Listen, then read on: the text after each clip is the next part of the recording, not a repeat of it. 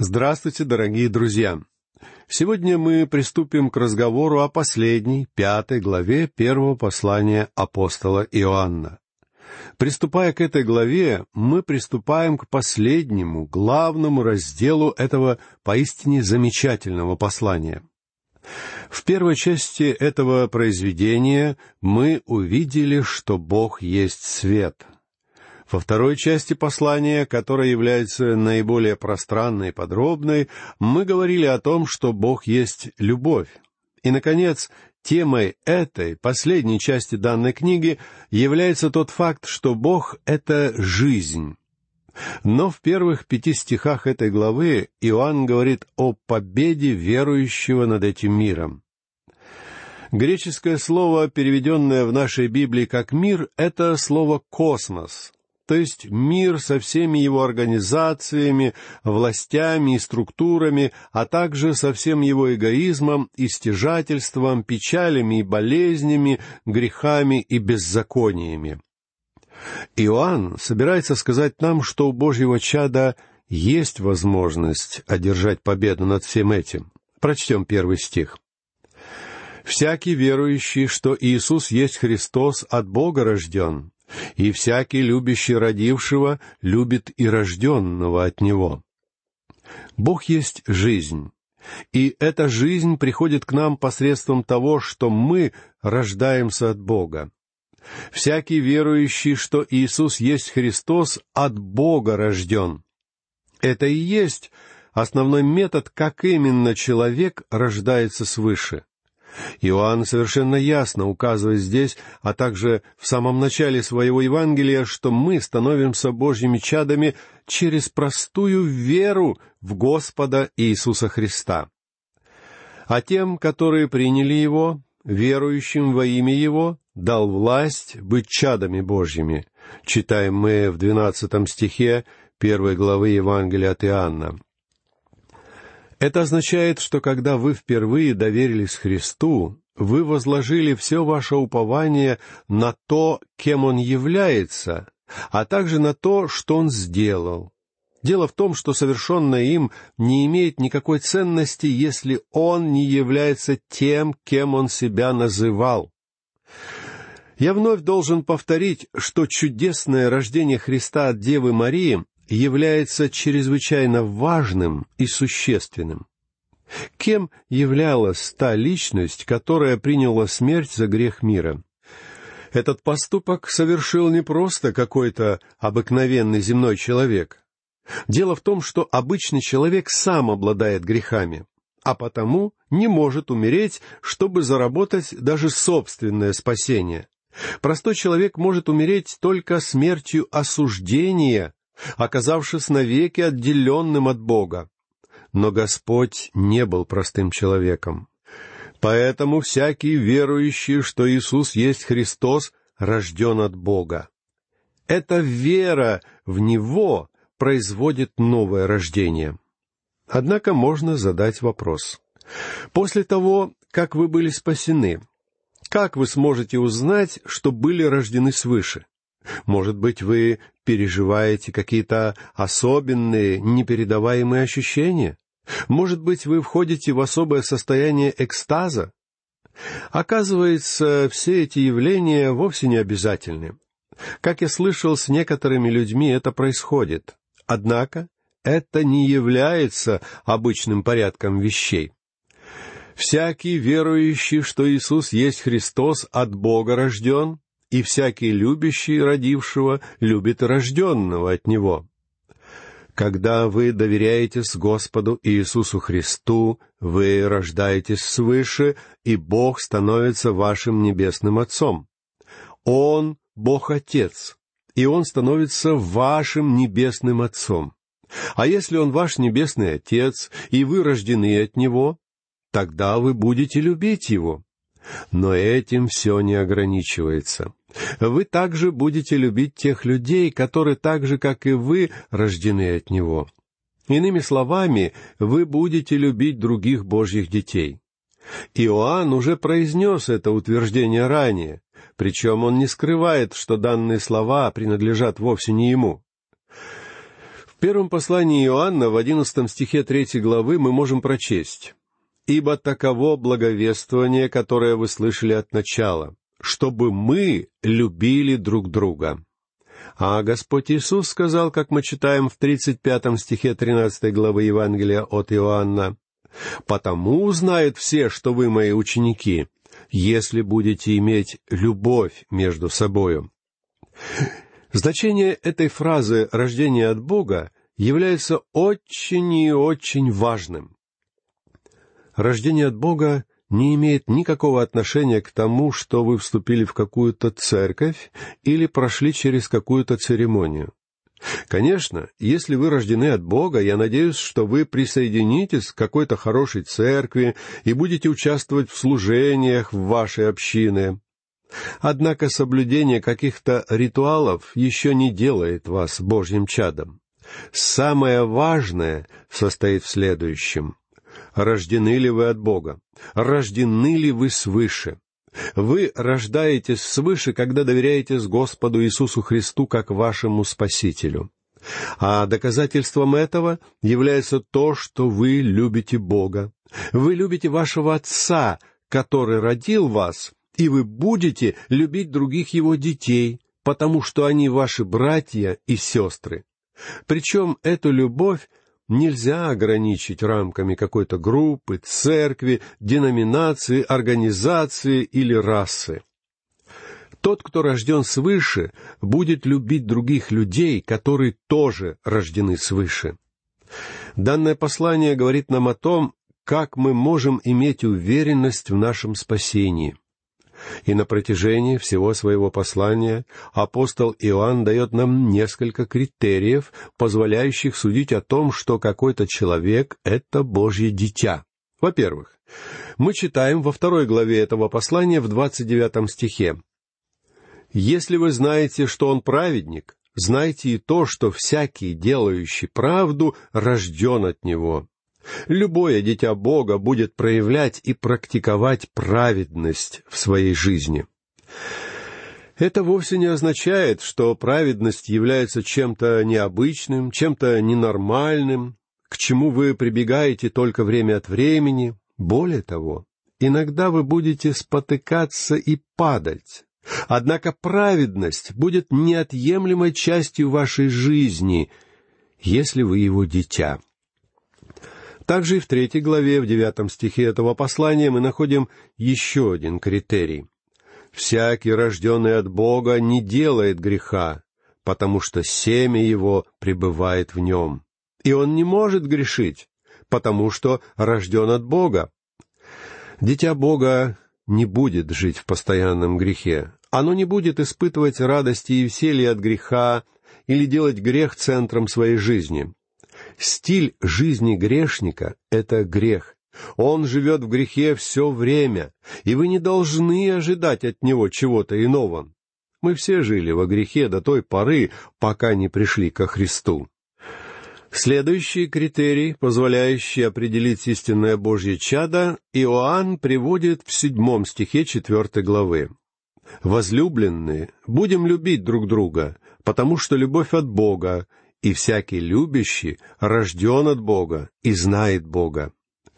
Дитя Бога будет любить других верующих. Это еще одна проверка, которая даст вам уверенность в том факте, что вы рождены от Бога. Просто задумайтесь, любите ли вы других христиан? Еще один критерий мы находим в четвертом стихе последней главы этого послания. «Ибо всякий, рожденный от Бога, побеждает мир и сия есть победа, победившая мир, вера наша. Дитя Бога всегда одерживает победу над этим миром.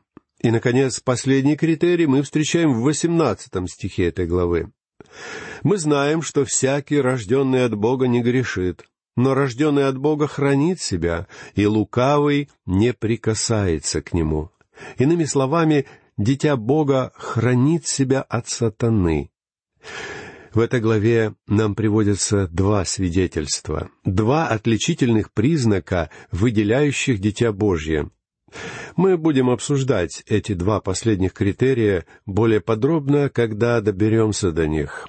В них Иоанн покажет нам подлинную проверку подлинного сыновства, а именно любовь, повиновение и истину. И никто не сможет спорить с этими словами. Любовь, повиновение и истина являются наиболее характерными чертами Божьего чада. Прочтем второй и третий стихи. Что мы любим детей Божьих, узнаем из того, когда любим Бога и соблюдаем заповеди Его. Ибо это есть любовь к Богу, чтобы мы соблюдали заповеди Его. И заповеди Его не тяжкие. Что именно имеет здесь в виду Иоанн, говоря о его заповедях? Насколько я понимаю, эти заповеди вовсе не относятся к ветхозаветному закону. Здесь имеются в виду заповеди, которые Господь Иисус дал, когда находился в этом мире. Например, в Новом Завете, в одной только пятой главы первого послания к фессалоникийцам, мы находим не десять заповедей, а около двадцати. Это такие заповеди, как «всегда радуйтесь», «непрестанно молитесь», а также «духа не угошайте». Все это заповеди, предназначенные сегодня для каждого верующего. Каждое дитя Божье желает соблюдать эти заповеди, сделав их неотъемлемой частью своей жизни. Эти заповеди являются чем-то что он желает делать, чем-то, к чему он стремится, и эти заповеди не являются обременительными. Это, конечно, не означает, что их соблюдение дается с легкостью и ничего не стоит, однако эти заповеди не являются бременем для человека, соблюдающего их. Иоанн говорит, что дитя Бога будет стремиться соблюдать Божье повеление. Эти заповеди являются стилем жизни, руководствуясь которым человек желает строить свою жизнь. И соблюдать все это для него будет совершенно нетрудно. Друзья мои, я уже не раз приводил вам эту иллюстрацию. Маленькая девочка несет большого и явно слишком тяжелого для нее младенца. Но стоит кому-то из прохожих спросить ее, не кажется ли ей, что этот ребенок слишком большой и тяжелый для ее возраста, как девочка ответит, «Ничего подобного, ведь это мой брат». Так что, как видите, все сразу же меняется, когда в наших руках находится близкий нам человек. Ибо это есть любовь к Богу, чтобы мы соблюдали заповеди Его и заповеди его не тяжкие. Основная идея этих слов апостола состоит в том, что данные нам Христом заповеди не обременяют нас, потому что мы соблюдаем их, руководствуясь любовью. Где-то я слышал одну историю, которая прекрасно иллюстрирует этот принцип. Это было во времена великого переселения в Америке, когда множество людей в поисках лучшей жизни оставляли свои обжитые места и на повозках двигались на запад. И вот один из таких переселенцев со своей семьей подъехал к какому-то небольшому городку. Въехав в город, он остановился у маленького магазинчика, чтобы побеседовать с владельцем и спросить его об этом городе и о местных жителях. Владелец магазина в ответ спросил переселенца, каким был город, в котором он жил раньше. Этот человек ответил, «Мы жили в замечательном месте. Все жители нашего города любят друг друга и заботятся друг о друге. У нас были поистине замечательные соседи, и нам так не хотелось уезжать из родного города.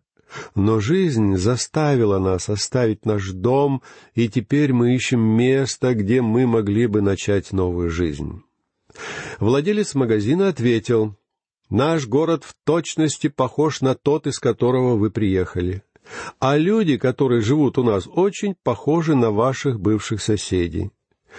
Услышав такие слова, этот переселенец решил, что данный город вполне подходит ему и его семье. Через некоторое время к городу подъехала еще одна повозка. Ее хозяин также остановился у магазина и точно так же попросил хозяина рассказать ему об этом городе. В ответ владелец магазина опять поинтересовался, откуда приехал этот переселенец. Человек ответил, что ранее он с семьей жил в городе, где проживали самые злые люди, которых ему только доводилось встречать. Он сказал, что они никогда не проявляли дружелюбия и не оказывали никакой помощи. Он признался, что в родном городе у его семьи никогда не было друзей, и это была одна из причин, почему они решили переехать. Хозяин ответил ему, «Друг мой, вероятнее всего, что вскоре вы обнаружите, что наш город ничем не отличается от вашего прежнего места жительства, и что у нас живут точно такие же люди». После этого разговора переселенец решил двинуться дальше — кто-то из местных жителей находился в тот момент в магазине и присутствовал при этих двух разговорах. Он не мог не поинтересоваться у хозяина, почему тот дал абсолютно противоположные характеристики их города этим двум людям. Владелец магазина ответил, «Я обнаружил, что любой новый город будет для человека точно таким же, каким было его прежнее место проживания потому что он сам остается в точности тем же человеком, каким был прежде. Друзья мои, позвольте мне сказать вам, что любое дитя Бога должно сознавать, что человек не должен искать кого-то, кто бы сделал что-то для него. Он сам должен выражать свою любовь посредством реальных действий и реальной заботы о других людях. Потому узнают все, что вы мои ученики, если будете иметь любовь между собою». Читаем мы слова Иисуса Христа в 35 стихе 13 главы Евангелия от Иоанна. «Если вы любите Господа Иисуса, и если вы любите вашего Небесного Отца, вы будете любить других верующих. Вы будете точно знать, что соблюдаете Его заповеди, и они вовсе не будут казаться вам тяжкими или обременительными. Господь Иисус сказал, как мы читаем в 30 стихе 11 главы Евангелия от Матфея, «Иго мое благо, и бремя мое легко». Однако эта иго будет для вас непомерно тяжелым, если у вас не будет реальной любви к Господу и вы не будете искренне желать служить Ему. Тогда церковная работа и другие служения будут являться для вас чем-то трудным или обременительным. Когда я учился в семинарии, один из наших преподавателей рассказал нам следующую историю, которая иллюстрирует данный принцип. Один человек провел несколько месяцев в Индии. Однажды, после своего возвращения, он делился впечатлениями об Индии в кругу своих знакомых. Разговор неожиданно перешел на миссионерскую деятельность. И этот человек, руководствуясь своими впечатлениями после шести месяцев, проведенных в Индии, сказал, «Я разочаровался в миссионерской деятельности и в миссионерах. Я провел в этой стране достаточно много времени, но я не заметил, чтобы там происходила хоть какая-нибудь миссионерская работа. Более того, за все пять месяцев в Индии я не встретил ни одного миссионера. Я думаю, что церковь напрасно тратит на миссионеров свои средства. Один пожилой человек, который сидел где-то неподалеку, услышав эти слова, спросил говорившего, сколько времени тот провел в Индии и что привело его туда. Этот человек ответил, что он прожил в Индии около полугода, а его главной целью была охота на тигров. Этот пожилой человек спросил, «А вам доводилось встречать в Индии тигров?» Тот ответил, «Конечно, и в огромном количестве». Тогда тот пожилой человек сказал, «Странное дело. Я провел в Индии около тридцати лет, и за все эти годы мне ни разу не предоставилась возможность увидеть живого тигра. Но зато я видел сотни миссионеров. Вы поехали в Индию ради охоты на тигров и видели тигров. А я отправился в эту страну ради миссионерской работы, а потому обнаружил там множество других миссионеров. Так что все зависит от того, что именно вы ищете, друзья мои. Заботитесь ли вы сегодня о Божьей работе? Заботитесь ли вы о донесении Слова Бога?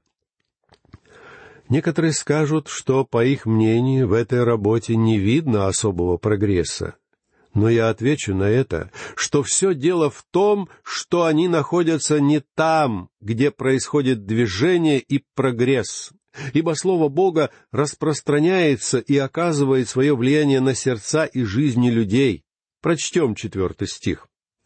«Ибо всякий, рожденный от Бога, побеждает мир, и сия есть победа, победившая мир, вера наша». Поскольку сегодня мы так часто слышим о победах в жизни христиан, вам может показаться странным, что это слово встречается в Новом Завете столь редко. Что же именно побеждает мир? Это наша вера. Это спасительная вера, а также вера, которая хранит нас. Мы спасаемся верой, а также мы ходим верой. Мы рождаемся как Божьи дети посредством веры в Иисуса Христа. И вера — это единственный метод, которым мы с вами сможем победить окружающий нас мир. Однако у нас есть враг, и апостол Иоанн уже говорил ранее об этом враге. Во второй главе, пятнадцатом стихе мы читаем «Не любите мира, не того, что в мире». В этом мире находится то, что исходит от плоти, что является мирским и принадлежит сатане. К сожалению, мы слишком привязаны к этому миру. Как верующие, мы находимся в этом мире — Однако мы не должны быть его частью. Этот мир, в котором мы с вами живем, является большим, нечестивым и порочным местом. Однако мы очень легко можем увлечься им, и в результате можем легко оказаться в его ловушке. Давайте будем помнить об этом, дорогие мои, и этой мыслью я хочу закончить нашу сегодняшнюю лекцию и попрощаться с вами. Всего вам доброго, до новых встреч.